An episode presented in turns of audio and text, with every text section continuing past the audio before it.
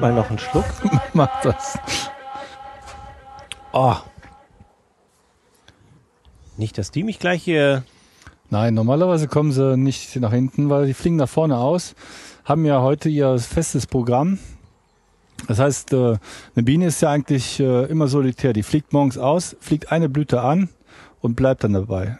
Das ist bei, bei Hummeln eigentlich nicht so. Hummeln sind, ähm, die fliegen von Kirche zum Apfel, dann zum Löwenzahn und bei einer Biene ist es eigentlich so, dass die immer blütenstetig sind. Die fliegen morgens zur Kirche aus und bleiben den ganzen Tag bei der Kirche. Okay. Und somit hat man auch eine bessere Bestäubung bei den einzelnen Pflanzen.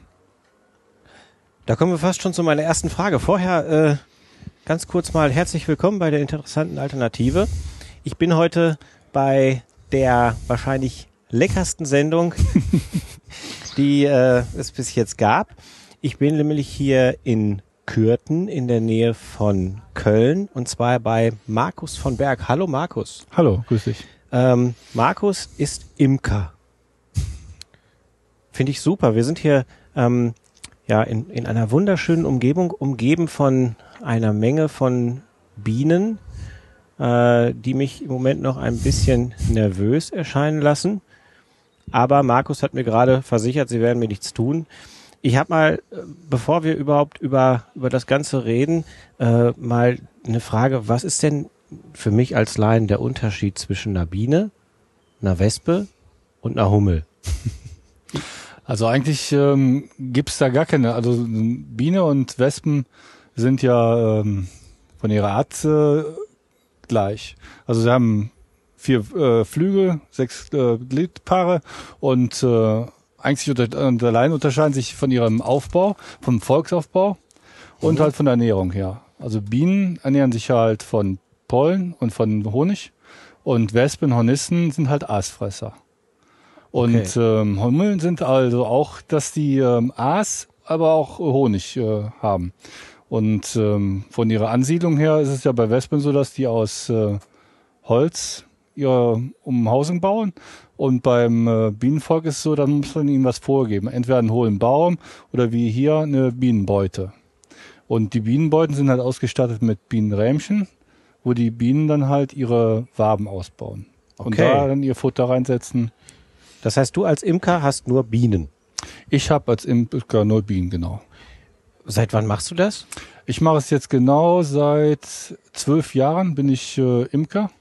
Also man fängt ja an als mit einem Volk und äh, schnuppert sich da so langsam rein und baut dann Jahr für Jahr immer weiter auf. Also Wie, wie bist du dazu gekommen? eigentlich äh, ist meine Frau auf die äh, Imkerei gekommen durch äh, eine Werbung in der Zeitung äh, für ein Honigseminar. Und das haben wir da halt dann besucht. Da ging es halt hauptsächlich um die Produktion von Honig und den Nährwert von Honig und wie man Honig produziert oder wie man erntet. Und äh, da sind wir halt also mit diesen Imker halt auch an die Bienenvölker gegangen und fand das so interessant und so toll, dass ich dann gesagt habe, oh, bleibst du dran. Da bin dann halt in den Bienenverein eingetreten und habe dann im ersten Jahr meinen ersten Ableger bekommen und so baute sich das immer weiter auf. Ne? Also im ersten Jahr waren es, glaube ich, zwei Bienenvölker und dann im zweiten waren es schon drei. Und so hat man immer stetig weiter aufgebaut. Ne? Jetzt bist du bei? Also ich bin im Moment bei zehn Wirtschaftsvölkern und habe äh, sieben Ableger. Okay. Das ist eine Menge. Hier ist auch, steht auch einiges rum. Bevor wir uns mal so eine Biene angucken, würde ich sagen, wir stoßen mal an, denn ich habe gerade hier einen, einen Met bekommen, einen super leckeren Honigwein Zum Wohle. zum Wohle. Ähm, wenn es also innerhalb dieser Aufnahme mit äh, stetiger Zeit etwas lustiger wird, dann liegt das daran, was, wie viel Prozent hat sowas? Ja, so ungefähr zwischen elf und zwölf. Hey, Prozent. okay. Äh, Ist auch dazu natürlich warm. Ja. Man kann ihn auch kalt trinken, aber ich finde ihn halt warm wesentlich leckerer. Und er ballert auch besser rein. Ja, merke ich. äh, bevor es zu spät ist, lass uns mal ein bisschen über Bienen reden. Ähm, ich habe, wie du gerade schon gemerkt hast, überhaupt keine Ahnung von Bienen. Ähm, gibt es bei Bienen irgendwie sowas wie Geschlechter, männlich, weiblich, äh, beides? Also es gibt drei Arten. Es gibt einmal die Königin als ähm, Herrscher des Volkes, dann die Drohne, das ist das männliche Bienengegenteil, und dann das weibliche. Und ähm, eigentlich ist es so, dass äh, im Volk über das ganze Jahr nur eine Königin ist und halt äh, die Ammenbienen und die Drohne halt äh, von Mai bis August ungefähr im Stock verbleibt, aber eigentlich nur für die Population da sind, also um die Königin zu befruchten. Und im äh, August, September sie halt aus dem Volk rausgeworfen werden, weil sie halt nur noch äh, dann den Honig fressen wollen und das wollen die Bienen halt nicht. Das heißt also, die, die haben so eine richtige Rangordnung sozusagen äh, mit der mit der Königin und dann Genau. Also eine Biene, wenn sie schlüpft, äh, wird sie erstmal Ambiene. Das heißt, äh, die geschlüpfte Biene wird äh, dann im Volk gebraucht, um halt dieses nachfolgende Brutmaterial zu pflegen. Das heißt, die Königin legt ein Ei rein. Aus diesem Ei wird dann irgendwann eine Made und äh, die äh, die armen Biene versorgt halt diese Made mit äh, Futtersaft, mit Pollen und ähm, irgendwann wird die halt verdeckelt und ähm, dann ist die Population abgeschlossen und die reifen dann in dieser Zelle halt ran, bis dann irgendwann schlüpfen.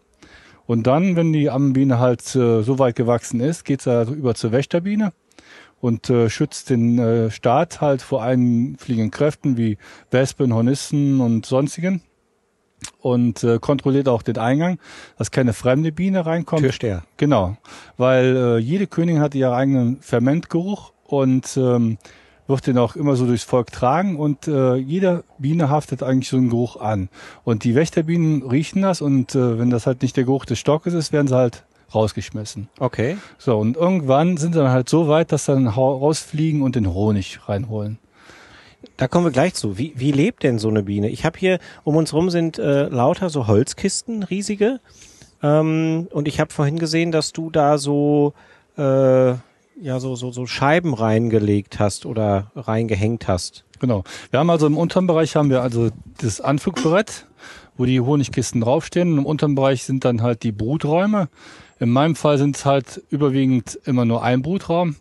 Ähm, ich arbeite im Zadant System oder Zander-System. Das sind halt diese äh, Bienenmaße. Es gibt Deutsch Normal, Zander und Zadant.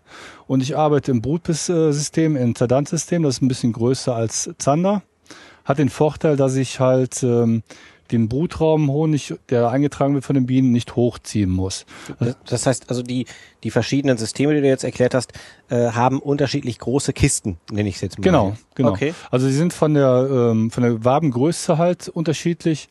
Also Deutsch normal ist das äh, kleinste, was gängig ist hier in Deutschland. Mhm. Es gibt natürlich auch früher gab es noch Freudenstein und sowas, aber die sind halt nicht mehr geläufig. Geläufig halt Deu- Deutsch normal und Zander. Mhm. Das sind die meisten, die so heute in Deutschland rumlaufen. Es gibt halt etliche, die halt andere Sachen noch favorisieren, aber hier halt im Bereich gibt's halt nur Zander und Deutsch normal, die ich so kenne.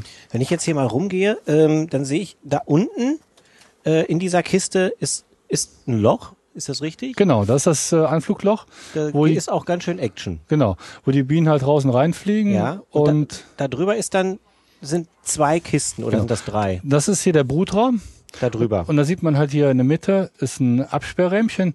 Das heißt, die Königin kann durch dieses Absperrrähmchen nicht durch. Nur die Kö äh, die äh, Arbeiterinnen können hier durchstüpfen. Weil die kleiner sind oder? Genau, weil die kleiner sind. Okay. Die, die Königin hat halt einen wesentlich dickeren Hinterleib, weil die legt ja jeden Tag 2000 Eier, circa. Zwischen Okay. 1500 und 2000 Eier. Ui. Und durch ihres Maß kann sie halt da nicht durchschlüpfen. Hat Mhm. den Vorteil, dass sie nur im unteren Bereich Ja. Eier legt. Ja. Ne? Und halt hier oben halt nur Honig eingelagert wird. Okay. Hat halt den Vorteil, dass halt die ähm, Waben nicht verunreinigt werden durch äh, Ei, also die ähm, äh, begatteten äh, Larvenzellen ähm, produzieren ja in diesen Zellen Abfallprodukte und die werden irgendwann schwarz Mhm. und äh, haben dann halt Auswirkungen auf den Honig, also auf den Reinheitsgehalt und äh, deswegen hält man sie halt getrennt, also Brutraum von Honigraum Okay. Halt ähm, und man hat natürlich den Vorteil, dass man halt die Waben sofort in die Schleuder tun kann, ohne halt äh, da äh, Wabenmaterial, also ähm, Eier oder sonstige Maden mit abschleudern zu wollen. Das ist natürlich unappetitlich, macht man keine Hand. Das heißt, später den, den reinen Honig, äh, den entnimmst du nur aus diesem oberen Bereich, Genau. da wo die Königin gar nicht hinkommt. Genau. Okay, alles klar. Wovon ernährt sich so eine Biene?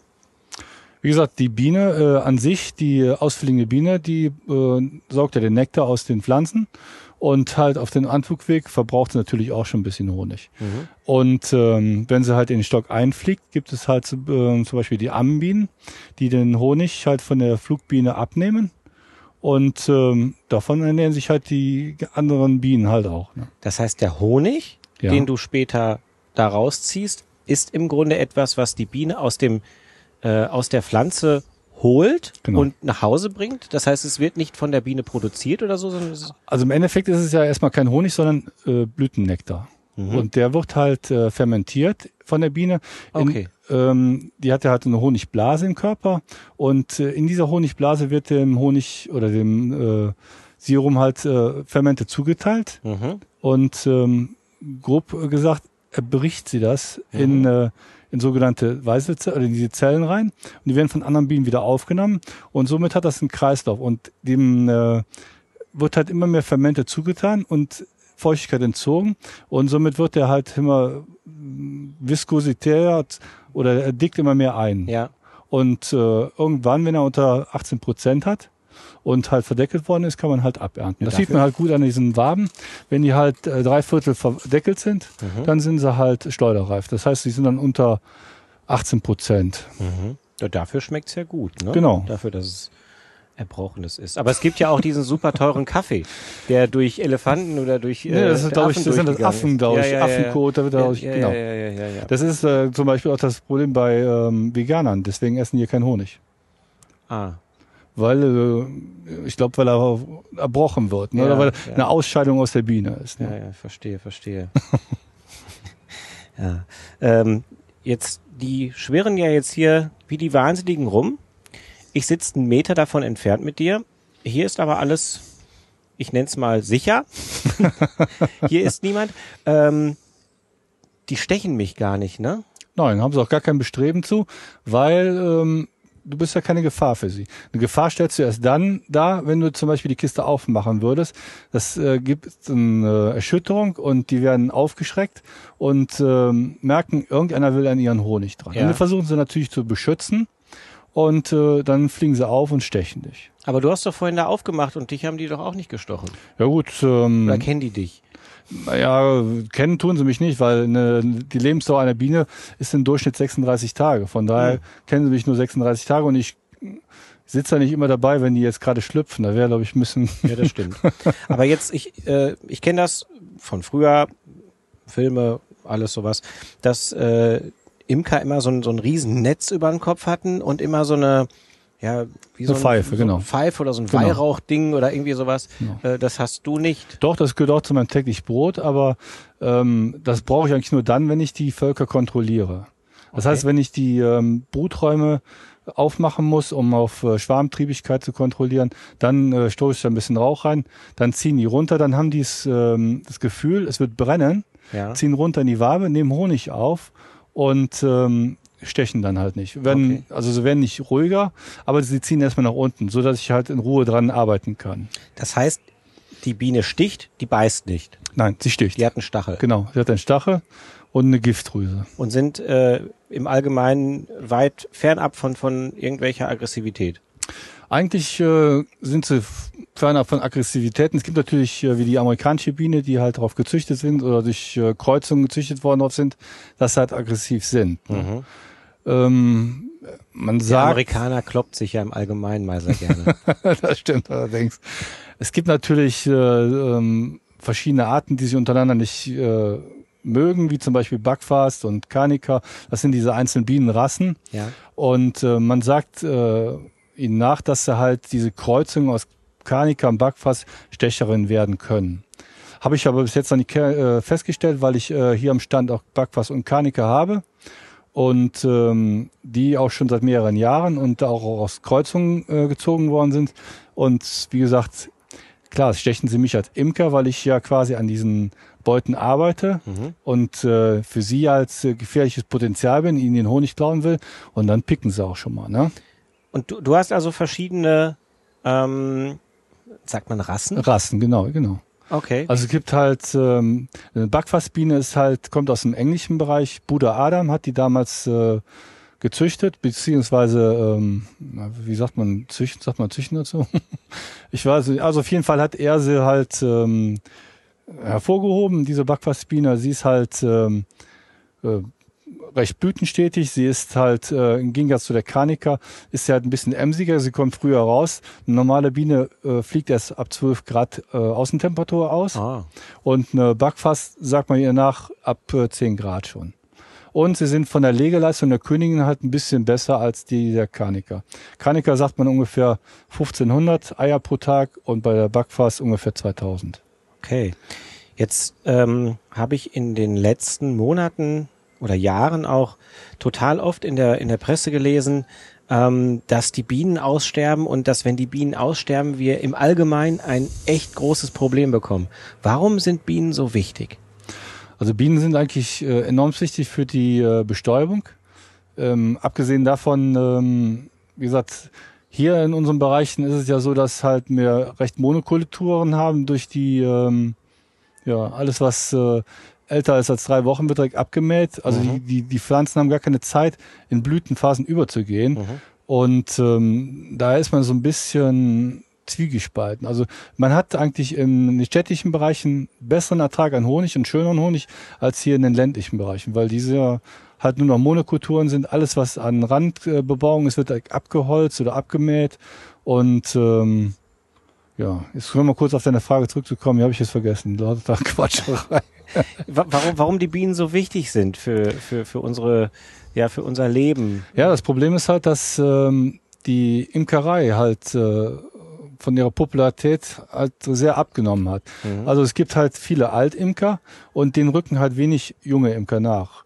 Ähm, man hatte, also momentan ist es halt so, dass halt die Imkerschaft wieder aufbaut. Es gibt halt sehr viele Interessen, halt Imker zu werden. Es gibt auch viele Fördermittel durch Imkervereine, wo halt äh, übers Jahr begleitete Bienen äh, für junge Imker angeboten werden, wo man halt so, so ein so einen Einblick ins Bienenvolk bekommt, wie man imkert, über das ganze Jahr gesehen.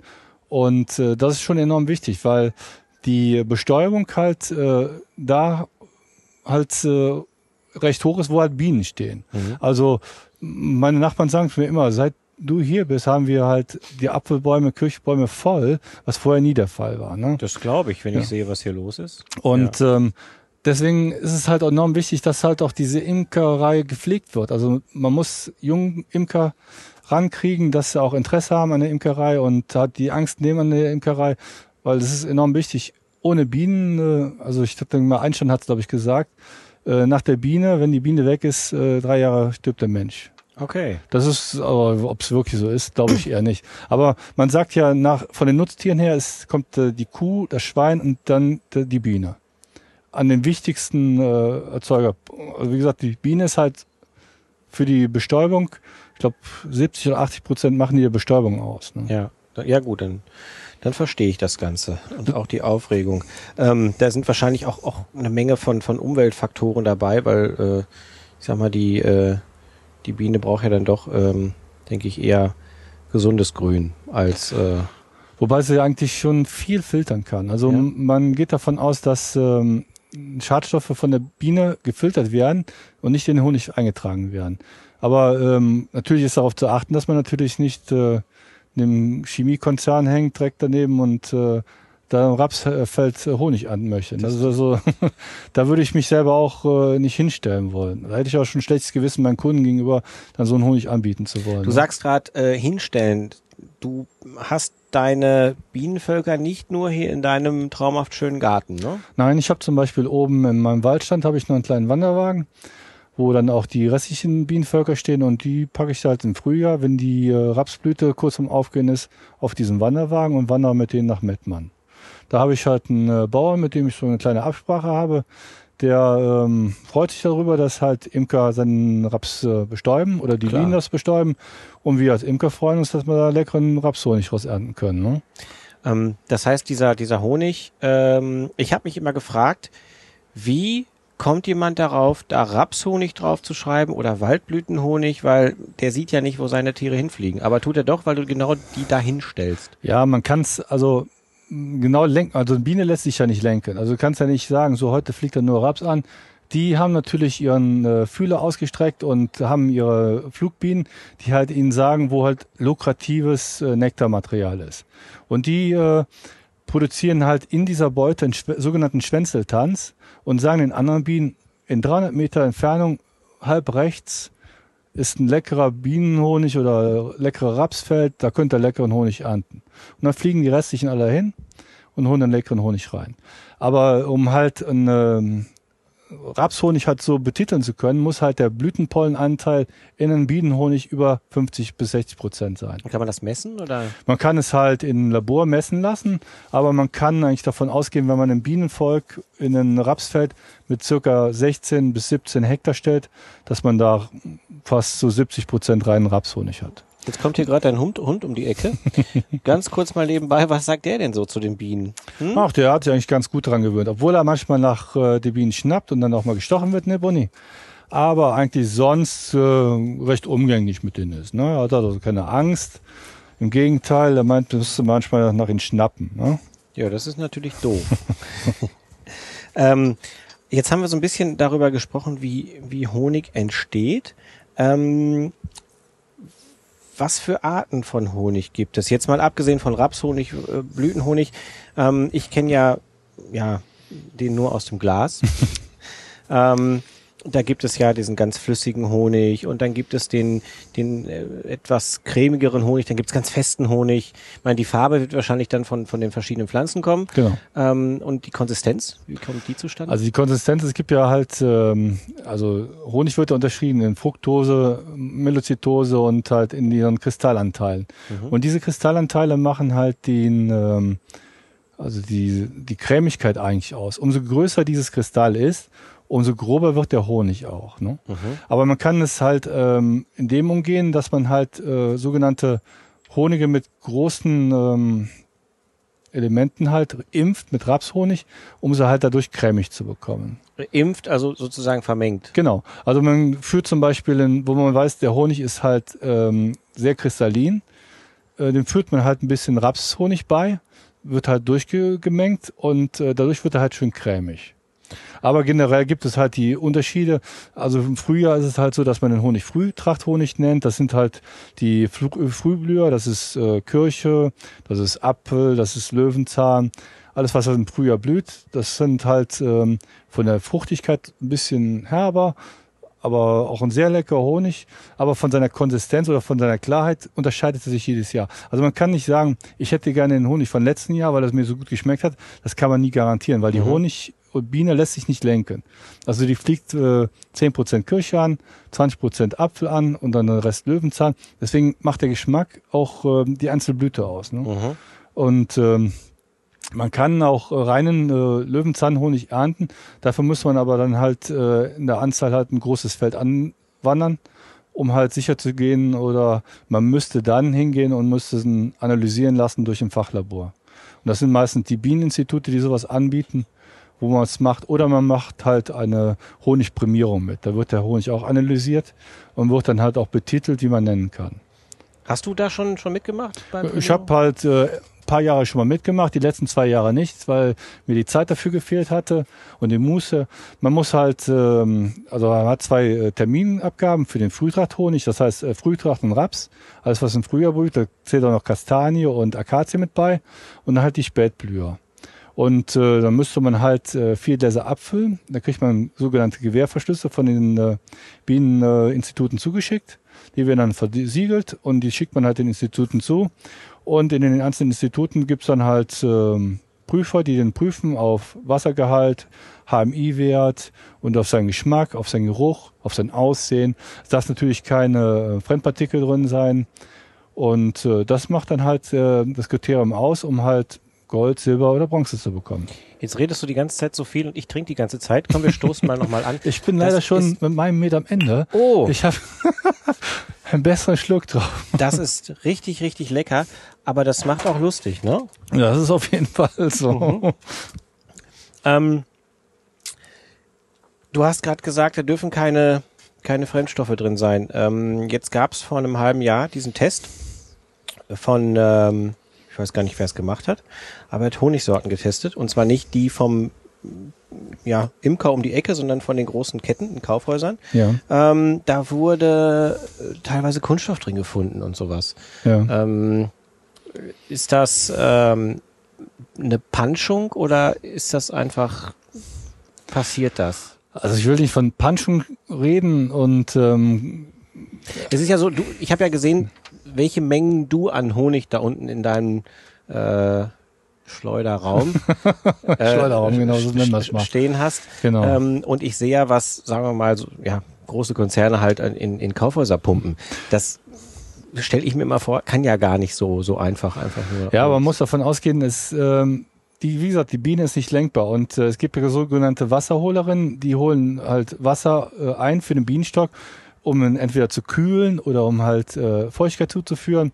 Und äh, wo die das Wasser herholen, weiß man ja nie genau. Ne? Ob das jetzt aus einem aus einer Wassertränke ist äh, oder sonst irgendwoher. Und da können natürlich auch Plastikpartikel äh, drin sein, die halt in unserem Grundwasser herrschen, wo man keinen Einfluss drauf hat. Ne? Und äh, ich will keinen davon freisprechen, sowas mal zu haben. Mittlerweile findet man es ja überall, im, im Bier, in Wasser und äh, überall hat man ja schon Plastik gefunden. Und äh, ein also gesagt, allgemeines Problem, ja.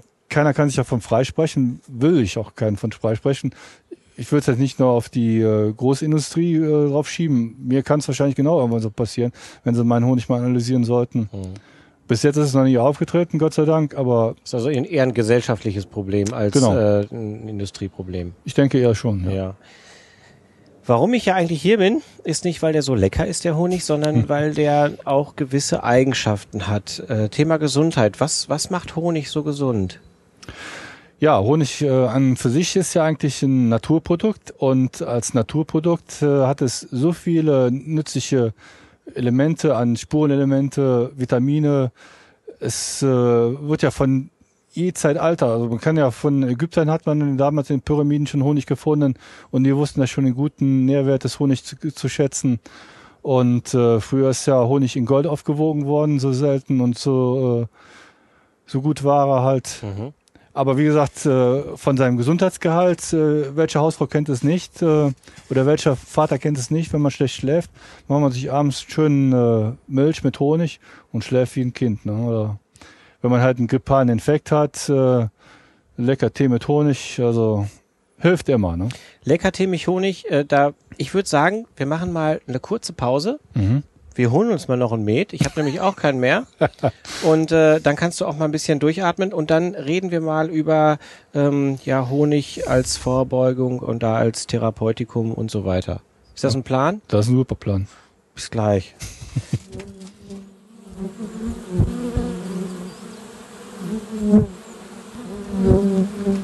Dann machen wir nämlich einfach weiter. Ja, Ja, ganz gemütlich. Erstmal einen Schluck vom Leckeren. heißen Met, genau. Heißer Met. Zum Wohle. Prost.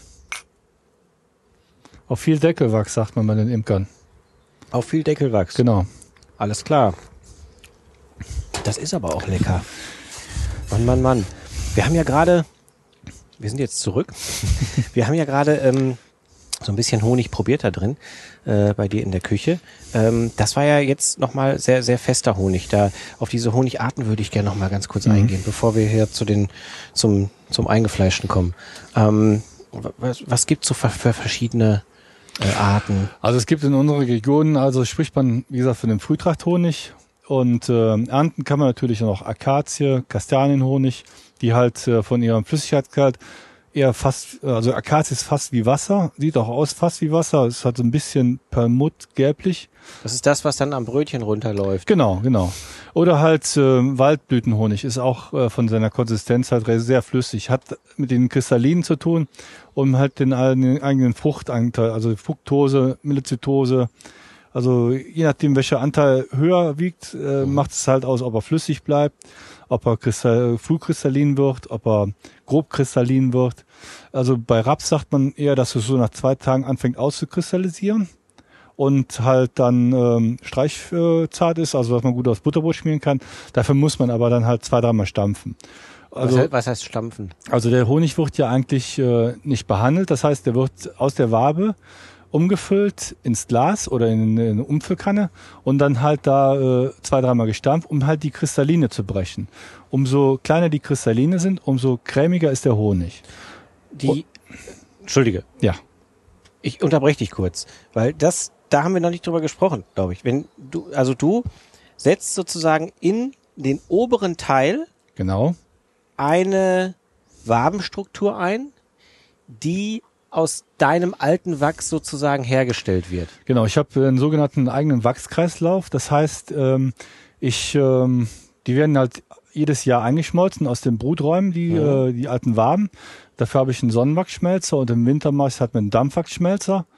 Und äh, daraus produzierter Honig wird halt ähm, bei einem äh, Imker, der sich halt darauf spezialisiert hat, Waben äh, herzustellen, wird halt äh, gereinigt und äh, er garantiert mir hundertprozentig, dass es mein eigener Wachs ist. Und damit bin ich halt sicher, dass ich keine ähm, biologischen Abfallstoffe. Früher ist viel mit Perezin gearbeitet worden. Das ist halt ein, ähm, ein Mittel gegen die Varroamilbe. Und äh, Perezin hat halt den, äh, den Anteil oder den, den Nachwurf, dass es halt in Wachs äh, nachweisbar ist. Und ähm, ich möchte halt biologisch arbeiten. Das heißt, ich arbeite weder mit Perezin, ich arbeite nur bei der Rohrbehandlung mit äh, Ameisensäure und mit Oxalsäure. Und äh, damit bin ich sicher, dass mein Wachs und mein Honig nicht verunreinigt werden. Und äh, um halt sicherzustellen, dass das halt so ist, habe ich meinen eigenen Wachskreislauf. Ich kaufe nicht zu, lasse ihn halt da produzieren und da werden halt diese Strukturen als Wabenform hergestellt, wo man auch Kerzen draus regen kann und sonstiges, halt wie Kinder sie kennen. Und da setzt sozusagen die Biene dann den Honig rein. Ja, also man muss sich ja vorstellen, das ist ja eine Platte mit diesen Grundstrukturen dieser Wabe, also dieser, diese Wabenform. Das ist eine sechseckige Wabe und die baut die äh, äh, Honigbiene aus. Die hat sogenannte Wachszellen unterm Bauch und produziert zwischen diesen ähm, Zellen unterm Bauch die Wachsplättchen. Und die werden dann halt verknetet im Kiefer mit äh, äh, Speicher zugemengt und dann halt äh, angeformt. Und die werden dann halt so einen halben Zentimeter aufgebaut und dann sind es halt richtige Zellen und da kommt halt der Honig rein. Oder halt äh, der, die, der Pollen oder die Brut irgendwann. So funktioniert das alles. Und dann nimmst du diese Platten raus und dann gehst du dahin, wo wir nämlich gerade waren, deswegen frage ich ja nochmal nach, ähm, und setzt die in eine große Zentrifuge. Ja, so eine sogenannte Zentrifugalschleuder ist das. Das ist eine Sechs-Waben-Schleuder. Deswegen der Schleuderraum. Genau. Alles klar. Also man macht ja eigentlich ähm, aus Hygienegründen, habe ich halt einen speziellen Raum nur für die äh, Imkerei. Das heißt, äh, da kommt nichts anderes rein. Da wird nicht gebastelt oder geschraubt oder sonst was. Das ist nur für die Honigernte. Da wird äh, der Honig eingetragen, beziehungsweise mit den äh, Honigrämchen oder Beuten gehe ich da rein und die werden halt da ausgeschleudert. Mhm. Um halt äh, sauber zu arbeiten, das ist auch hoch gefliest, wird auch äh, vor dem Schleudern wird er gereinigt äh, und halt aber nur mit Naturprodukten halt, um halt Geruchsstoffe halt äh, dem Honig fernzuhalten, weil Honig die Eigenschaft hat, ähm, Umweltgerüche aufzunehmen. Deswegen arbeitet man auch äh, bei der Honigentnahme nicht mit Rauch.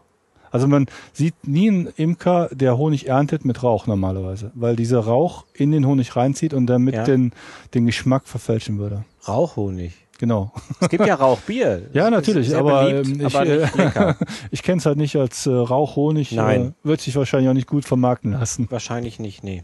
Okay, und da aus dieser Zentrifuge wird so, also in dieser Zentrifuge wird sozusagen aus diesen gefüllten Waben der Honig gepresst. Genau, die werden ja äh, verdeckelt von den Bienen. Die ähm, tragen den ja ein mit ungefähr 80 Prozent Wassergehalt. Mhm. Und der wird dann halt durch Stockwärme und durch äh, Umlagern, die Bienen saugen den Honig da raus, wird halt in äh, der Honigblase äh, Fermente zugeteilt und wird dann wieder in die einzelnen Zellen zurückgeblasen. Und ähm, durch äh, Stockwärme wird halt dem Honig so Feuchtigkeit entzogen, bis er unter 18 Prozent ist und dann wird diese Zelle verdeckelt. Und dann erkennt der, auch der Imker, dass der Honig schleuderreif ist. Also wenn ich so eine äh, Wabe sehe und äh, sehe, dass die zu drei Viertel verdeckelt ist, deckelt ist, dann weiß ich halt, der Honig ist äh, schleuderreif. Okay. Äh, wie, wie lange dauert das, bis so eine Wabe verdeckelt ist? Das ist unterschiedlich. Also man hat äh, Massentrachten, da kann ähm, also pro Tag drei Kilo eingetragen werden pro Volk. Und da kann es schon mal sein, dass man äh, nach zwei Wochen schon mal eine Zwischensteuerung machen muss, weil das dann so vorgetragen ist, dass die Bienen schon im Brutraum keinen Platz mehr haben vor lauter Honig. Ja, danach kannst du die wieder reinsetzen. Genau, die werden halt ausgeschleudert. Und ähm, ja, dann, wenn sie nicht gebrochen sind und äh, von der Struktur normal aussehen kann, können wir wieder einhängen. Die werden dann von den Bienen ausgeschleckt, gereinigt und gesäubert. Und äh, wenn sie ein bisschen kaputt sind, werden sie ausgebessert und dann tragen die wieder der Honig ein. Also eigentlich wieder ein stetiger äh, Kreislauf. Ne? Ja. ja. Habe ich verstanden. Ja. Gut, dann, dann äh, kommen wir jetzt zu dem, wo wir eigentlich Zum Wohl. Genau, zum Wohl. Eieiei. Das wird eine interessante Folge noch. Hm. Hm. Ist aber auch lecker. Ist aber auch, also es ist süß, aber die Bienen kommen jetzt nicht hier hin und gehen da dran. Das sind dann die Wespen, richtig? Ja, also Bienen gehen auch äh, nicht an Kuchen dran. Das haben die gar kein Interesse dran. Okay. Ähm, also man kann äh, mit Verlauf sagen, ich könnte mich quasi vor die Bienen setzen mit ein, einer Erdbeerkuchen, da würden die nicht rangehen wollen. Das, haben die, das Problem ist natürlich, wenn ich da ein Honigglas hinstellen würde, das würden dann halt, äh, wird keine zehn Minuten dauern, dann wird die erste Biene da naschen, das in den Stock reintragen und dann sagen, oh, da ist ein Honigglas, da gehen wir jetzt hin. Aber Aber bei meinem Met passiert das nicht, sagst bei dem. Met auch nicht, das ist für die völlig uninteressant. ne? Okay. Ja, dann sind wir ja hier halbwegs gesichert. so, ähm, Honig sagt man äh, heilende Kräfte. Äh, Da war eine Wespe. Na, da war, das war eine Wespe. Das war eine Wespe. Ich wollte gerade sagen, hey, weg von meinem Met. ähm, Honig sagt man heilende Kräfte nach. Wir haben gerade schon so ein bisschen darüber gesprochen, dass äh, schon seit, seit vielen tausend Jahren ähm, die, der Reiz des Honig oder auch die, die, äh, ja, der gesunde Faktor des Honigs sozusagen ähm, den Menschen bekannt ist. Ähm, wie kann man Honig zur Vorbeugung nutzen oder ist Honig überhaupt vorbeugend? Natürlich kann man halt äh, Honig vorbeugen, indem man halt jeden Tag isst, um halt ähm, zur Stärkung des Immunsystems und ähm, aber man muss halt keine Unmengen davon essen, um halt gesund zu bleiben. Also Honig äh, reicht halt äh, in der Form von Butterbrot aus oder halt Löffel im äh, Tee, Kaffee oder Also sonst es, was. es stärkt das Immunsystem, Genau. sagen wir mal. Also ähm, Honig selber hat ja halt äh, nicht so viel Pollenanteile wie äh, reiner Pollen, sondern nur 5%, aber halt an seinen Spurenelementen, an seinen Fermenten und äh, Vitaminen halt äh, alles das, was der Körper braucht, um halt äh, das Immunsystem zu stärken. Mhm. Und, und, und Honig, äh, fungiert Honig auch als Therapeutikum? Man kann äh, Honig auch als Therapeutikum, man äh, benutzt ja auch Honig mittlerweile auch in der Medizin für ähm, Wundverbände. Aber da gibt es halt äh, speziellen Honig, äh, der kommt aus Australien. Jetzt äh, leg mich nicht drauf fest, ich weiß nicht, wie er heißt. Er hat einen speziellen Namen, ist doch äh, sehr teuer. Aber er muss auch ähm, speziell aufbereitet werden, um halt in der Medizin halt äh, damit thera- therapieren zu dürfen. Mhm. Also er muss halt ähm, irgendwelchen Strahlen ausgesetzt werden, um halt äh, den frei von Bakterien und Viren zu machen und dann Okay. halt äh, Patienten mit offenen Beinen äh, therapieren zu können. Ja, okay. Ähm, ich habe gesehen, du produzierst also nicht nur den Honig und den leckeren Met, sondern auch äh, Kerzen zum Beispiel. Genau. Also wie gesagt, ich habe aus meinem eigenen Wachskreislauf so viel an Wachs, dass ich halt auch äh, jedes Jahr zur Weihnachtszeit daraus Kerzen gießen und drehen kann. Also ich habe ja, wie gesagt, die Waben habe ich ja eh schon in der Form vorliegen, dass ich mir halt daraus Kerzen drehen kann. Da muss man halt nur noch ein Docht reinflechten und halt äh, zu einer festen Struktur drehen und dann kann man die halt schön verbrennen. Oder halt verflüssigen, dann kann man halt schöne Kerzen damit gießen. Ich habe verschiedene Gießformen, als Tannenbaum, als Engelchen, als Wabenstrukturen, also so ein kleiner ähm, Heidewabenstock ist das dann. Also gibt's äh, alle offenen Sachen, die man haben möchte, kann man auch äh, machen. Also es gibt, gibt eigentlich nicht, was man nicht machen kann. Aber jetzt äh, gehen wir mal ins Eingemachte. Du hast vorhin äh, mal angedeutet, äh, Wachs ist nicht nur Kerzenprodukt. Nein, also mittlerweile kann man auch Wachs ähm, zur Auflage, also es gibt äh, sogenannte Wachsplatten, die werden halt äh, mit Leinentüchern, werden die in Wachs getaucht und äh, man kann es halt äh, therapeutisch benutzen, wenn Kinder grippalen Infekt haben, um äh, auf die Lunge aufzulegen. Den muss man halt vorher ein bisschen erwärmen, dass die äh, also diese Wachsanteile in die Haut einziehen und somit halt zur Linderung und Hustenstillung führen können. Wie gesagt, das ist halt äh, ein Hilfsmittel aus der Natur. Also man sollte nicht nur auf diese Naturdinger sich verlassen, aber sie helfen eigentlich gut dabei, um halt einen Hustenreiz zu stillen und damit die Kinder halt einen ruhigen Schlaf haben. Man kann halt mit also alles, was die Biene und den drumherum angeht, kann man viel mitmachen. Ich therapiere mich zum Beispiel, damals bin ich operiert worden, hatte eine, eine größere Narbe und die ist aufgeplatzt und habe den halt mit Honig behandelt. Und ähm, dadurch ist die Wunde schön verheilt. Also ohne große Verkrustung und ohne große Narbenschwulst. Das hat, äh, wie gesagt, für mich selber kann ich das äh, so machen, aber für Leute, die halt ähm, keine Erfahrung mit Honig haben, würde ich erstmal davon abraten, weil es ist ja ein Naturprodukt, ein Eiweißprodukt, was halt auch ähm, Allergien auslösen kann. Und von daher würde ich da erstmal was vorsichtig sein. Und wenn man halt äh, keine Allergien hat, dann kann man auch damit äh, gut und gerne arbeiten. Aber wie gesagt, äh, da muss man halt äh, auch dem Arzt zugestehen, dass er auch da mal drüber guckt und das auch abknickt, okay. abgesegnet. Ne? Klar, klar, klar.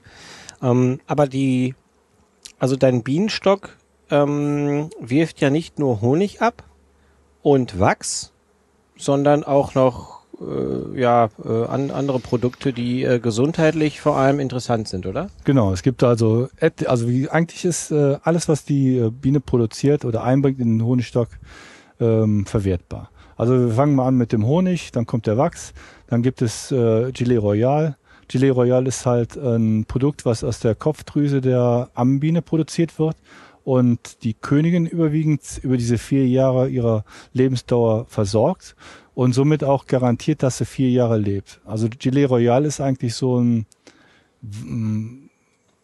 Ferment halt, um 100 Jahre alt zu werden. Wenn man halt äh, Gilet Royal 100, äh, jeden Tag nehmen würde, könnte man 100 Jahre alt werden, sagt man so. Ne? Mhm. Aber wie gesagt, Gilet Royal in seiner Form ist halt schwer produzierbar, weil es äh, aus der Kopfdrüse produziert wird und in die einzelnen Zellen in also es ist noch nicht mal ein Mikrolit, also es ist wirklich so minimal und dieser Aufwand, das so her, also zu ernten, ist halt so groß, dass äh, ein Gramm äh, Gelee Royal steckt mal 30 Euro so in die Dreh durch Kosten. Ne? Okay. Also ist schon eine recht teure Sache. Ne? Aber es wird halt ähm, in aller Spannweite angepriesen bei Krebstherapien zur Vorbeugung, zur Stärkung des Immunsystems und und und und und. Ne? Aber wie gesagt, es gibt da Literaturen im Internet und äh, da kann man sich äh, gütlich dran tun. Das Problem an Gelee Royale ist, es ist halt nicht lange haltbar und es muss gekühlt werden. Ne? Wie, wie wird das produziert? Also es wird eigentlich in den asiatischen Räumen wird das halt produziert. Dafür werden halt äh, Zellen angesetzt und äh, man gaukelt den Bienen vor, dass da halt eine Königin Eiablage drin ist und die setzen halt Gelee Royal dran. Das wird dann halt abgesaugt und deswegen es ist halt eine Sisyphus-Arbeit und ja. äh, deswegen ist es halt so aufwendig und so teuer. Okay. Ja, und dann halt darüber hinaus haben wir noch das Propolis. Propolis ist halt auch ein Naturprodukt. Das ist halt das Kitharz von Bäumen, was äh, gesammelt wird.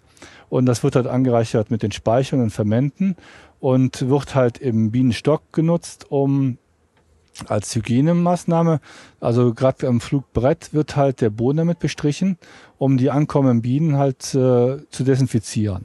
Das heißt, die, die, die, die Biene produziert Propolis? Genau. Und ähm, legt das sozusagen auf dem Eingangsbereich ab. Genau. Als äh, Desinfektions. Genau, so, so eine Desinfektionsschranke, um halt den Bienenstock frei zu halten von äußerlichen äh, Bakterien, Viren. Das ist ja abgefahren. Und halt, äh, sie haben noch die Möglichkeit, den Bau damit abzudichten, wenn irgendwelche Undichtigkeiten sind oder Risse oder ähm, irgendwelche, zum Beispiel Mäuse, wenn die zum Beispiel da eindringen würden und die würden dann versterben, die würden die halt übers Jahr, wenn man sie als, als Imker nicht erkennt und da rausräumt, würden die halt mit äh, diesem Propolis zu, äh, wie sagt man halt, mumifizieren. Ja. Und äh, die wird halt luftig abgeschlossen und wird dann halt da für das Bienenvolk halt nicht schädliche Sachen ausgasen oder sonst was machen. Und das ist, ist das auf, de, auf den Menschen anwendbar, übertragbar? Also es gibt äh, verschiedene Literaturen, wo man das nachlesen kann. Ja. Man kann äh, Propolis halt oral, man kann es auf die Haut auftragen.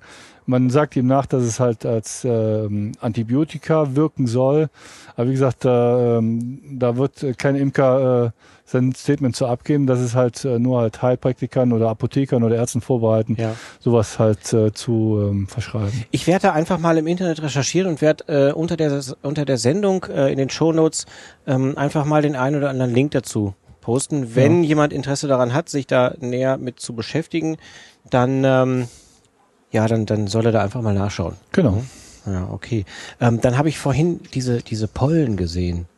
Was hat Genau. denn damit auf sich? Blütenpollen werden ja halt ähm, dafür benutzt, um halt die Brut aufzuziehen. Also das ist eigentlich äh, das Nährbrot der, der nachfolgenden Kraft, also der nachfolgenden Bienen. Die ähm, Bienen werden die ersten drei Tage mit Gelee Royal gefüttert und danach halt nur mit Honig und mit, äh, mit äh, Pollen. Das Und- heißt, das ist die Polle, die die von der Pflanze kommt? Genau. Die, die, Also diese Pollenstaub wird ja von der Biene gesammelt und an den Pollenhöschen, das sind die, also die Biene hat ja sechs äh, Füßchen Mhm. und die hinteren Füßen sind ja die Pollenhöschen. Die sammeln sich halt ab und sehen halt aus, ja, im Moment ist es also nicht so ein großer Pollenanflug, dass man es halt sehen könnte. Manchmal kann man halt sehen, dass so manche Bienen voll beladen ankommen, haben richtige Pollenhose. Also das ist so eine richtige Aussackung. die letzten, die hinteren Beine. Genau, die sind hinteren dann, Beine sind dann voll mit Pollen. Aber Okay. meistens ist er so gelb. Also ist auch natürlich abhängig, was man da für eine Blüte momentan hat. Mhm. Also man kann da blau, rot, alles Mögliche sein. Ne? Und ähm, dafür gibt es halt Pollenfallen. Die werden halt vor dem Flugloch aufgestellt. Und äh, da müssen die halt die Bienen, die anfliegenden Bienen durchkrabbeln.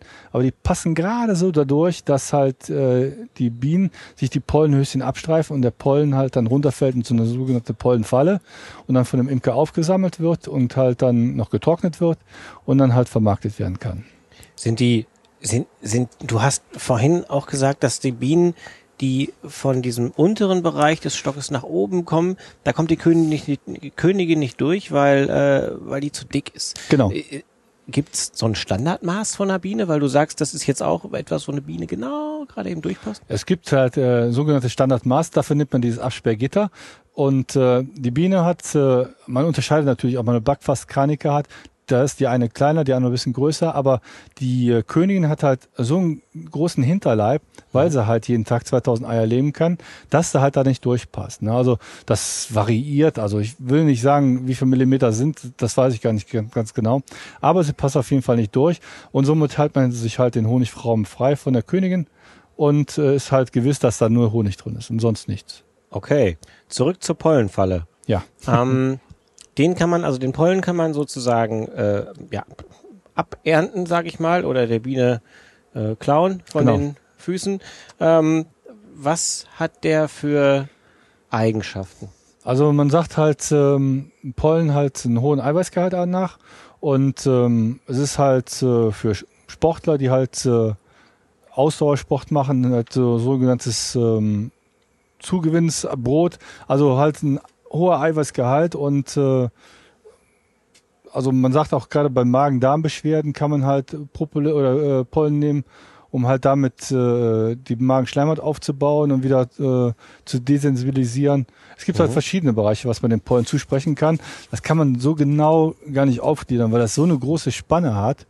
Ähm, man sagt ja eigentlich, wenn man halt äh, gesundheitlich was machen will, nimmt man nicht nur eine Sache, sondern in der Kombination mit Honig, Pollen, Gelee Royal und sonstige Sachen. Okay. Aber wie gesagt, ähm, eigentlich ist es nicht so, dass ein Imker äh, Pollen erntet, weil eigentlich dieses Pollen dann für die Nachbrut da ist und äh, auch wichtig ist. Und wenn man halt äh, den Honig oder den Bienen halt zu viel von den Pollen stibitzt, halt auch eine zu einer Unterversorgung der Brut kommen könnte. Ne? da hast du natürlich kein Ja. Interesse dran. Du willst ja Nee. Honig haben. Und es ist auch von der, es ist halt recht aufwendig. Man muss den, den äh, Pollen trocknen und das macht halt sehr viel Arbeit. Deswegen ist man meistens dazu hergehalten und nimmt halt spanischen Pollen. Aber es ist halt, wie gesagt, vom Pollengehalt und vom Eiweißgehalt halt sehr nährreich. Ne? Mhm. Okay. Ja. Bienengift äh, ist auch noch so eine Sache. Ähm, äh, therapeutisch gesehen gibt es äh, viele Anwendungsmöglichkeiten mit Bienengift. Dafür ist es halt nur ähm, einem Heilpraktiker vorbehalten oder einem Arzt vorbehalten, weil er halt äh, Bienengift oder äh, injizieren kann. Man kann aber natürlich auch Bienengift in Salben kaufen. ist halt für alle Arten an Ekzemen oder sonstigen Sachen kann man es halt benutzen. Aber wie gesagt, Bienengift in der Injektionsart gibt es halt für Patienten mit Multiple Sklerose, Arthrose. Damit hat man schon sehr viele Erfolge mit erzielt ähm, und äh, die Patienten damit schmerzfrei gemacht. Also wie gesagt, ich habe auch eine ähm, Arthrose in beiden Schultergelenken und äh, ich bin manchmal dankbar, wenn sie mir nicht Schulter stechen, weil durch diese hohe Durchblutung dieses Bienengift ausmacht, auch äh, zu einer Linderung kommt. Am Anfang ist natürlich äh, so ein Stich immer recht unangenehm, mhm. aber durch diese Aufwärmung und dieses Zubringen dieses Giftes spürt man irgendwann eine Erleichterung, gerade wenn sowas entzündet ist. Ne? Aber wie gesagt, ähm, man geht eigentlich dazu über. Bienengift kann man ja auch äh, mit der Biene ähm, so machen, dass man halt, äh, das ist halt so eine Gewebeplatte, die legt man auf die Haut auf, lässt die Biene durchstechen. Äh, würde man das nicht machen und das Bienengitter nicht drauflegen, wird halt der, die Biene halt in diese Haut reinstechen und durch die Widerhaken sich den, die, den Hinterleib aufreißen und somit halt versterben. Und das will natürlich kein Imker. Ja. Und äh, dadurch nimmt man halt diese, das sind so kleine VA-Gitter, lässt ja durchstechen und diese Widerhaken dringen nicht in die Haut ein, aber das Bienengift dringt ein. Okay. Und die Biene bleibt am Leben und produziert dann irgendwann wieder ihr eigenes Gift und ist dann halt wohlauf. Und das, das kann man abzapfen. Man kann es halt auch abzapfen, dafür gibt es halt Bienengiftfallen, die arbeiten mit Strom. Das ist genau wie bei der, bei der Pollenfalle, die wird dann auch auf das Flugbrett geklemmt und ähm, durch diese kleinen Stromreize werden die, ähm, die Bienchen halt ein bisschen gereizt und werden dazu genötigt äh, zu stechen. Mhm. So, und die stechen, dann ist halt so eine Glasplatte drunter, stechen halt durch diese ähm, Stromleitung durch und geben mir Bienengift ab. Und das wird dann halt nach einem Tag geerntet mhm. und dann getrocknet. Und ähm, ja, wie gesagt, man kann es halt äh, in äh, pharmazeutischen Betrieben kann man es halt abgeben und halt dann umwandeln lassen in Salbe, Bienengiftsalbe und dann halt damit therapeutische Maßnahmen ausüben. Interessant. Und die, diese, die, wenn du so eine Platte, sagen wir mal, auf der Haut hast und da sticht die Biene durch, wie bekommst du denn die Biene dazu, dass sie sticht? Ärgerst du sie? Ja, man musste schon ein bisschen äh, piesackt. Und so, ja, wenn man die sich schon mit einer kleinen Pinzette oder ich kann die auch mit, mit zwischen Daumen und Zeigefinger nehmen, äh, mittlerweile habe ich schon so ein Griffgefühl, dass sie nicht zerquetschen und äh, dann, dann stechen schon automatisch. Das okay. haben sie nicht so gerne, wenn sie sich in die Finger hängen. Ne? Lass uns das nicht ausprobieren. okay. Ähm, ich ich habe was gelesen. Ich weiß nicht, ob du, ob du da jetzt äh, als Imker der, der richtige Ansprechpartner bist, aber ähm, ich habe gelesen, dass man zu therapeutischen Zwecken auch Bienenluft atmen kann. Genau. Also Bienenluft ähm, kann man atmen. Es gibt äh, verschiedene therapeutische Maßnahmen. Äh, wie gesagt, äh, in den südlichen Bereichen von Bayern äh, gibt es da schon etliche Imker, die damit arbeiten. Das System heißt APR. Ähm, und äh, der Imker, der es halt äh, konzipiert hat, ist der Hans Musch. Hat dieses Gerät erfunden oder beziehungsweise konzipiert und hat damit auch gute Erfolge erzielt bei Kindern, Erwachsenen, äh, gerade was äh, COPD, Asthma, Bronchiales, äh, auch zur Vorbeugung äh, oder zur Stärkung des Immunsystems wird halt sowas gern genommen. Und ähm, wie gesagt, die Patienten werden halt aktiv hinter einem Bienenvolk gesetzt. Und, so wie äh, wir jetzt hier sitzen. Genau, genau. So okay. wie wir jetzt sitzen. Und der Deckel hat halt eine Öffnung, da wird halt dieses APR-System aufgesetzt.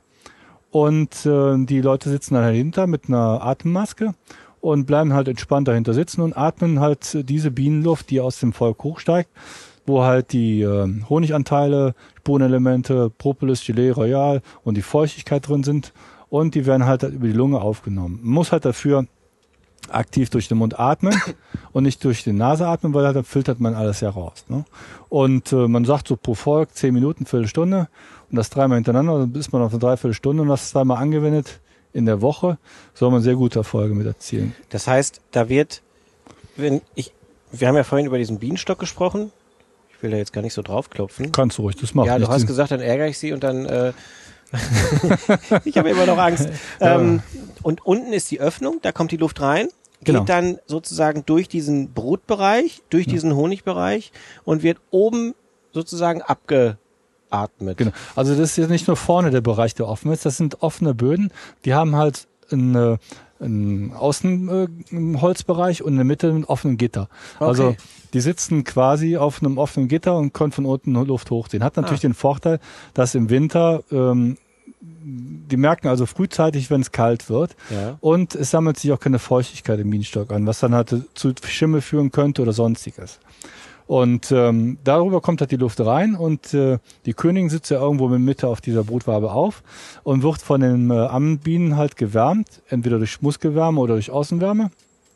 Und man sagt so ungefähr zwischen 30 und 32 Grad herrscht da. Und in diesem Bereich stärken halt die ganzen Spurenelemente, Fermente, Honigdüfte und halt Pro- Propolis Gelée Royal auf und äh, werden dann halt über die Öffnung oben halt dem Patienten zugeführt. Und führen halt dann da zu den Effekt, dass sie halt, äh, ja, wie gesagt, therapeutisch halt bei Asthma bronchialis, COPD helfen können. Können. Aber wie gesagt, in der Kombination immer mit äh, Gilet Royal, Propolis oder sonstiges. Also wie gesagt, alleine würde ich es eigentlich, eigentlich nie machen. Ich würde immer sagen, essen Sie mal morgens ein Butterbrot mit Honig und äh, vielleicht noch ein bisschen Pollen dabei, da tun sie ihrem Immunsystem eh nichts Schlechtes mit. Ne? Und Bienenluft atmen ist halt, äh, wie gesagt, von dem Hans Musch erfunden worden und der therapiert halt viele Patienten damit. Ich weiß, dass er halt ähm, das ehrenamtlich macht und halt nur auf äh, eine kleine Spende für seine Bienchen macht. Also der macht kein großes Geld damit, ähm, aber er hat halt gute Heilerfolge damit äh, äh, errichtet. Ne? Das ist was, was ich sowieso im, im Laufe dieser, dieser Podcast-Produktion gemerkt habe, dass die Leute, die, äh, sage ich mal, fernab der Schulmedizin irgendwie etwas produzieren, das meistens äh, für echt wenig Geld machen, weil sie es aus Idealismus machen und nicht aus, äh, aus Profit. Genau. Das ist, Also wie gesagt, ich habe ja selber auch so ein APR-System und äh, ich arbeite aber wie gesagt nur familiär damit oder bei Freunden, Bekannten, weil ähm, die Gefahr auch immer bestehen kann, wie gesagt, da Eiweißprodukte in äh, dieser Einatmenluft sein können, auch allergische Reaktionen daraus äh, resultieren könnten und dann halt auch die Gefahr ist, dass es zu einer allergischen Reaktion kommt oder einen allergischen Schock und das will natürlich keiner. ja klar. Wie gesagt, äh, da muss man halt auch ein bisschen vorsichtig sein. Ne? Ja, okay. Ähm, ich, was mir gerade so durch den Kopf gegangen ist, als du gesagt hast, äh, Winter und so, wie überwintern denn so Bienen?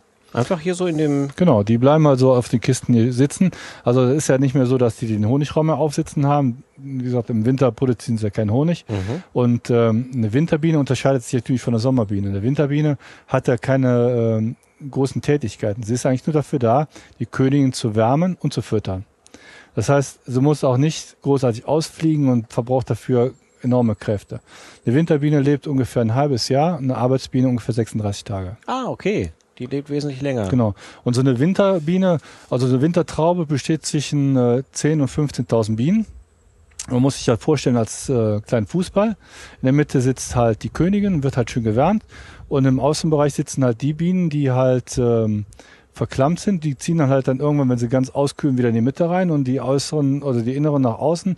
Und so produzieren sie halt durch Muskelwärme. Die können ja quasi ihre Flügel ausklinken und durch dieses ähm, aktive Muskelzucken produzieren sie Wärme. Und somit wird die Bienen, also die Bienenmama halt schön warm gehalten, auch bei minus 18, 20 Grad. Okay. Also da wird kein Deckchen drüber gelegt oder die werden nicht in Styropor eingepackt.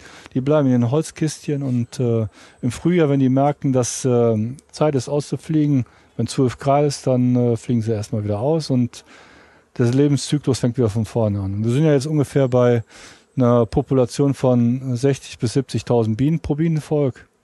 Pro, pro Kasten. Pro Kasten, genau. In diesem Kasten sind 70.000 Bienen drin. Genau. Wenn man das jetzt aufmachen würde und würde die alle ausschlagen, wäre hier eine schwarze Wolke. Okay.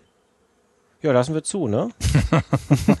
Also wie gesagt, es geht da keine große Gefahr aus. Ich habe, wie gesagt, wir Ja. haben hier den Swimmingpool direkt davor, drei Meter entfernt. Äh, meine Frau hat hier das Gewächshaus und äh, außer mir wird eigentlich niemand gestorben, weil ich ja aktiv an den Bienen arbeite Ja. und dann sind halt ein bisschen Biestig auf mich, aber alles andere drumherum. Ich, ich stelle mir nur gerade vor, wie 70.000 Bienen in so einer Kiste drin sind. Das ist ja dann muckelig da drin. Ja, wie gesagt, äh, durch ihre Muskelwärme produzieren sie halt Wärme. Jetzt natürlich, wenn es natürlich wie drei jetzt momentan 28, 29 Grad sind, müssen sie natürlich auch dafür sorgen, dass aktiv die Wärme aus dem Stock rausgeht. Sonst wird irgendwann über äh, 40 Grad fängt natürlich der Wachs an zu schmelzen. Und dann wird dann irgendwann der Wachs runterlaufen und alles verklumpen und die Bienen werden kaputt. Das, Das wäre natürlich Sinn. schade. Ja, das stimmt, ja. Deswegen bringen die Bienen halt, wenn es halt so heiß ist, halt Wasser rein und durch diese Verdunstungskühle kühlt der Bauch ein bisschen aus und vorne vom Flugloch die, stehen halt Bienen, die halt die äh, Stockluft rausziehen. Durch Flügel schlagen. Wenn das jetzt jemand hört und sagt, wow, will ich auch, kann das jeder? Natürlich kann es jeder. Das ist äh, eigentlich ähm, recht simpel. Ähm, es gibt halt viele Bienenlehrstände, äh, die sowas anbieten. Wie halt bei uns im Bereich ist es halt der Bienenverein Bächen. Die machen jedes Jahr machen die sogenannte Jungimkerförderung. Da wird es halt angeboten, dass man halt einen begleiteten Lehrgang über das ganze Jahr hat. Man macht im Frühjahr einen zweitägigen theoretischen Kursus mit, um halt so mal das Grundwissen der Biene zu erlangen und wird dann von einer Biologin über das ganze Jahr begleitet und aktiv an äh, Volk mitarbeiten äh, kann. Also man äh, sieht dann halt, wie eine Bienenschwarm, abge also wie man die Bienenzelle ausbricht, wie man Honig erntet, wie man ähm, Schwärme äh, mindert oder nicht mindert, aber äh, unter, unter dass sie halt nicht äh, entstehen mhm. oder Ableger bilden, alles so Sachen. Und äh, nach einem Jahr, also ich denke mal, man sollte nicht äh, anfangen, ohne halt diesen Grundkurs machen zu sollen, also mhm. zu können. Ja. Also äh, man sollte schon diesen Kurs mitmachen, um halt so ein fundiertes Wissen zu haben. Sonst äh, hat man keine Freude lang mit den Bienen. Das gibt es deutschlandweit in einzelnen verschiedenen. Äh, also man sollte sich schon informieren. Also die meisten äh, Lehrbienenstellen bieten sowas an. Es gibt natürlich auch Imker, die äh, bereit sind, sowas zu machen. Ich habe auch schon äh, privat äh, Imker ausgebildet und äh, die habe ich dann halt angerufen, wenn halt Tätigkeiten waren. Die haben sind halt vorbeigekommen, haben sich halt angeguckt und dann irgendwann, wenn sie halt dann so weit waren, dass sie sicher waren mit dem Umgang der Biene, habe ich dann halt einen Abblicker gebildet und dann hatten sie halt ihr erstes Volk.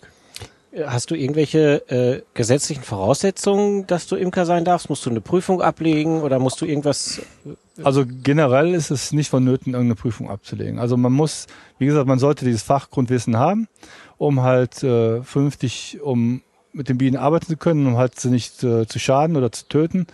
Und damit ist eigentlich der Grundstein gesetzt. Also man muss halt nur noch so eine Holzbeute haben.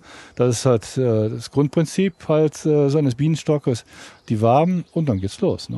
Mhm. Also man sagt ja ungefähr pro Beute, ähm, das sind halt äh, drei Zagen. Das heißt, unteren zwei Zagen sind Brutraum, oben ist eine Honigzage mit Deckel und äh, Anflugbrett ist man ungefähr zwischen 90 und 120 Euro. Baust du die selber? Ähm, man kann sie selber bauen, ich mache mal nicht die Arbeit. Es gibt mittlerweile so viele äh, gute Schreiner, die das halt anbieten günstig und äh, darüber beziehe ich die halt. Ja. Ist das, was hast du ja, also hier oben stehen jetzt eins, zwei, drei, vier, fünf, sechs von den Kisten. Genau. Dann hast du oben, habe ich gesehen, noch so, so eine äh, Anzuchtkiste und du hast noch dein, dein Wandervolk auf deinem genau. Wanderwagen. Ähm, was ist denn das für ein zeitlicher Aufwand? Also generell macht es eigentlich nicht so viel Arbeit. Es gibt ja halt auch äh, gewisse Literaturen, wo es heißt, äh, der Wochenendimker, also mit zwei, drei Bienenvölkern hat man vielleicht einen Arbeitsaufwand übers Jahr gerechnet von höchstens zehn Stunden, nicht mehr. Okay. Also hochrechnet auf die zwei bis vier Völker. Ja. Also es macht nicht wirklich viel Arbeit. Es sei denn natürlich, wenn man natürlich ein Volk hat, was schwarmtriebig wird, da muss man natürlich äh, das ganze Volk auseinanderreißen, gucken, wo Schwarmzellen sind. Das macht ein bisschen mehr Arbeit. Aber ansonsten, ansonsten wie ich es ja habe, mache ich eine ganz normale Kippkontrolle, gucke unten rein, sind da Schwarmzellen, sind es nicht, mache ich wieder zu, fertig, kommt das nächste Volk. Und das geht eigentlich recht äh, fix.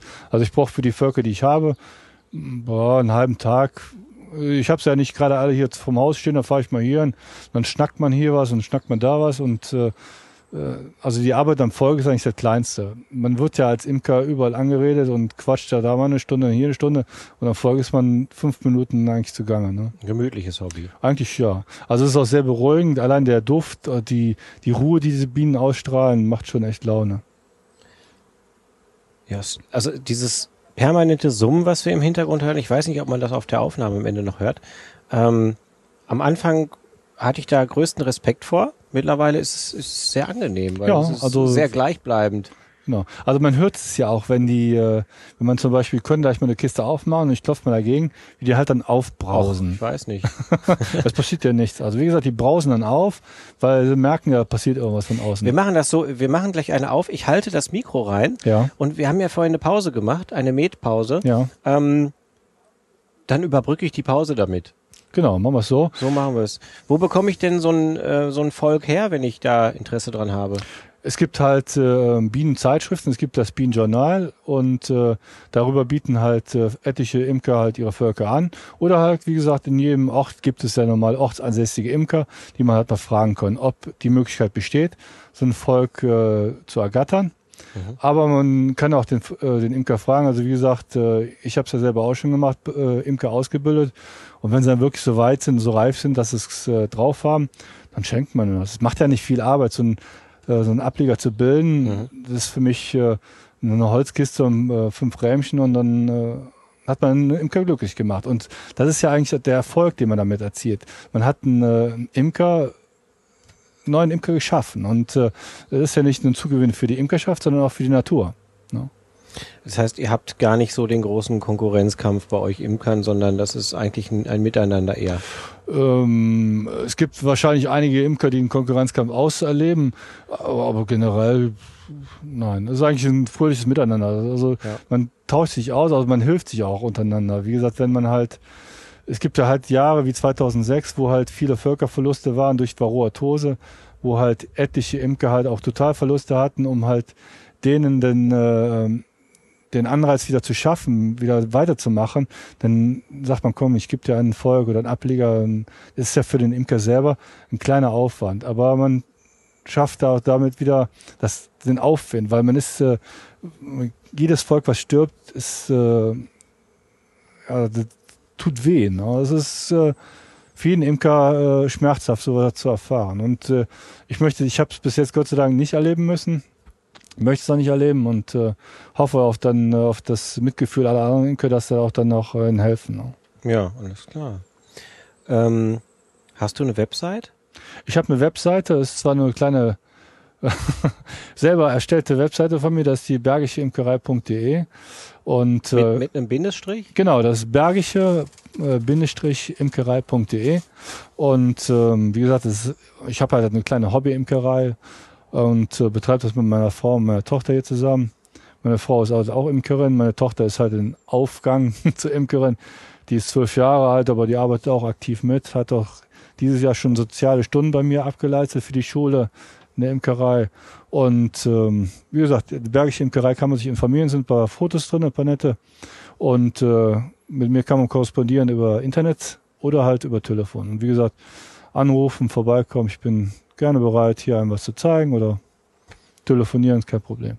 Das ist super lieb von dir. Perfekt, ja, so wie bei mir heute. Hast du noch Met? Äh, ja, noch ein bisschen. Aber noch ein bisschen. Gesagt, äh, Komm, wir machen Feierabend. Feierabend ist soweit. Oder wolltest du noch was sagen? Wie gesagt, wir können bis morgen noch viel, viel also gibt genug zu erzählen. Also ähm, wir, wir, wir machen das so, wir machen jetzt Feierabend ja. und äh, dann gehen wir hoch gleich zu deinen, wir wollten ja noch in den Wald, genau. zu deinem Wanderwagen. Äh, ich nehme vorsichtshalber mal äh, das alles mit und eventuell hängen wir noch was dran. Genau, machen wir so.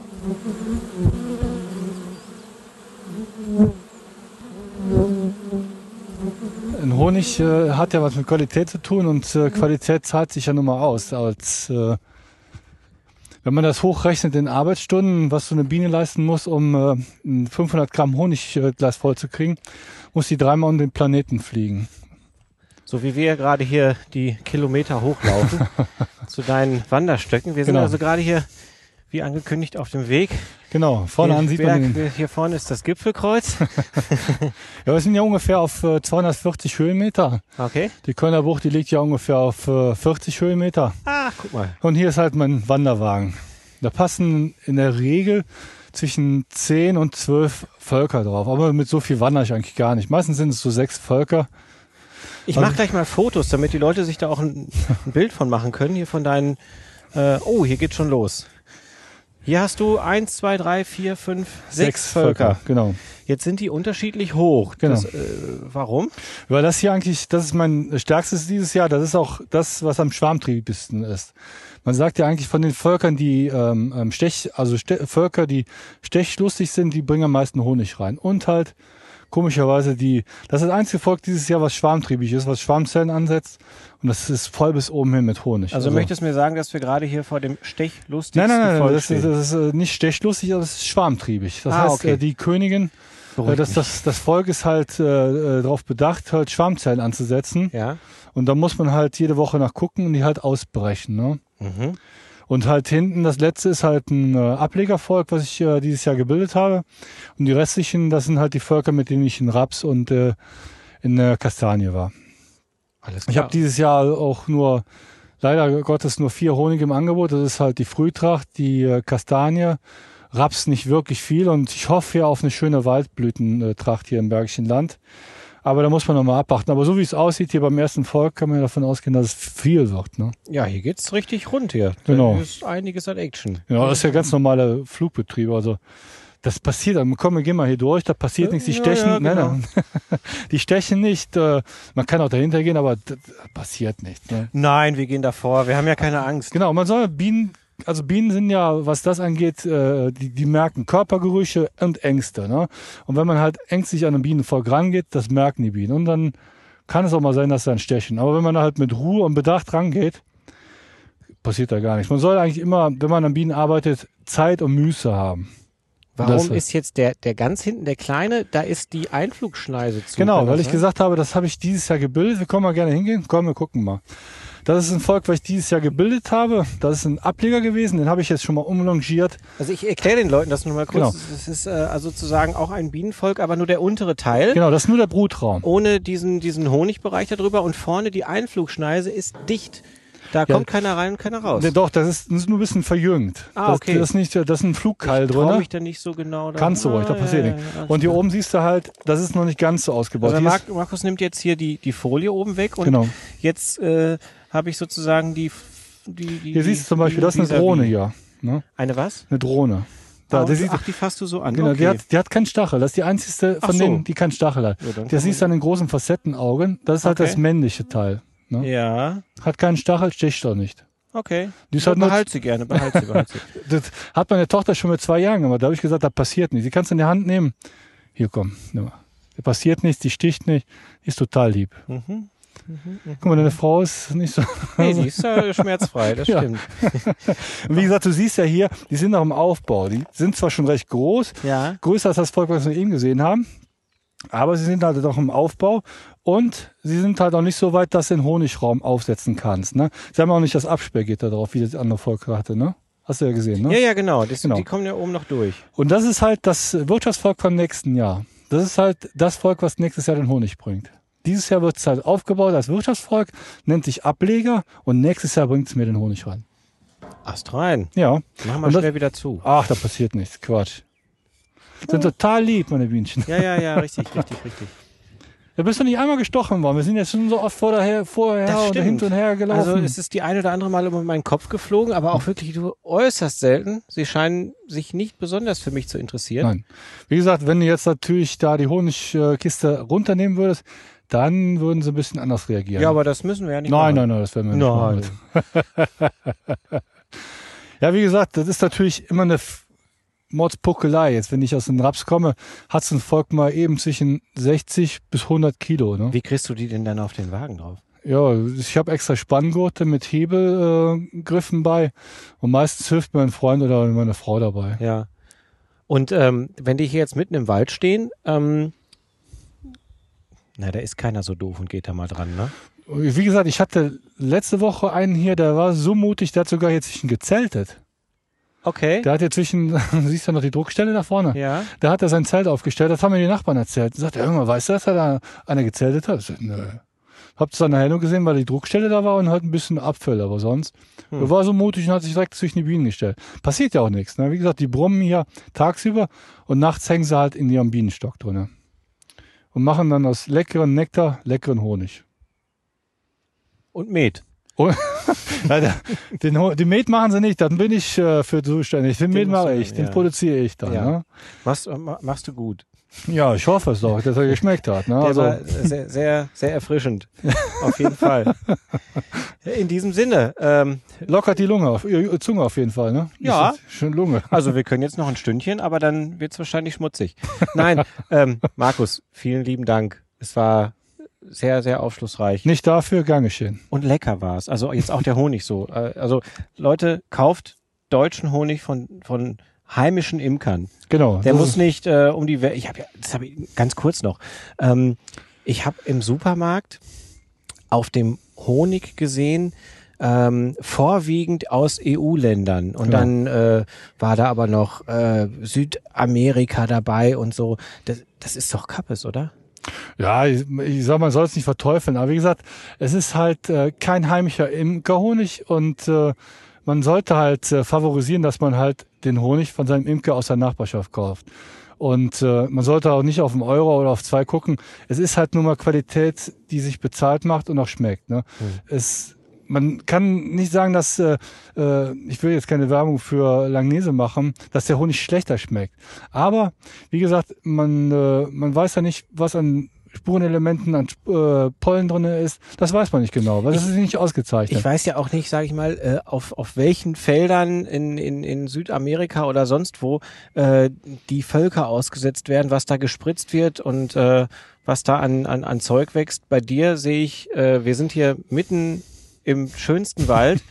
Hier spritzt keiner was. Nein. Und Also das, wie gesagt, es ist auch wichtig, dass man halt weiß, wo man her ist. Es ist auch immer eine, eine Vertrauenssache. Imker ist immer eine Vertrauenssache. Und äh, ich denke mal, ein Imker, der einem Kunden nicht gerne zeigt, wo er imkert, wo er seinen Schleuderraum hat, wie das alles vonstatten geht, das ist ein schlechter Imker, weil ähm, der hat was zu verbergen. Also bei mir kann jeder reinkommen und sagen, wo schleudern Sie Ihren Honig?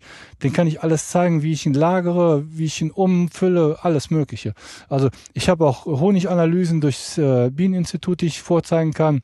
Ich habe äh, Futterkranzproben, wo ich äh, äh, also faul, äh, frei vom Faulbuße bin und sonstigen Sachen. Das kann man alles belegen. Und ich denke mal, jeder Imker, der sagt, nö, sowas kriegen Sie bei mir nicht zu sehen, mm, ist immer zweifelhaft, würde ich mal sagen. jeder, der der keine, keine Möglichkeit hat, bis nach Köln zu dir zu kommen oder bis nach Kürten. Ähm, wir machen gleich einfach ein paar Fotos, die packen wir noch mit ins Netz. Gerne. Und dann äh, kann sich jeder hier seinen, seinen eigenen, äh, seine eigene Meinung bilden. In diesem Sinne, vielen lieben Dank nochmal, Markus. Äh, es war mir eine Ehre. Gerne. Bis dann. Tschüss. Tschüss.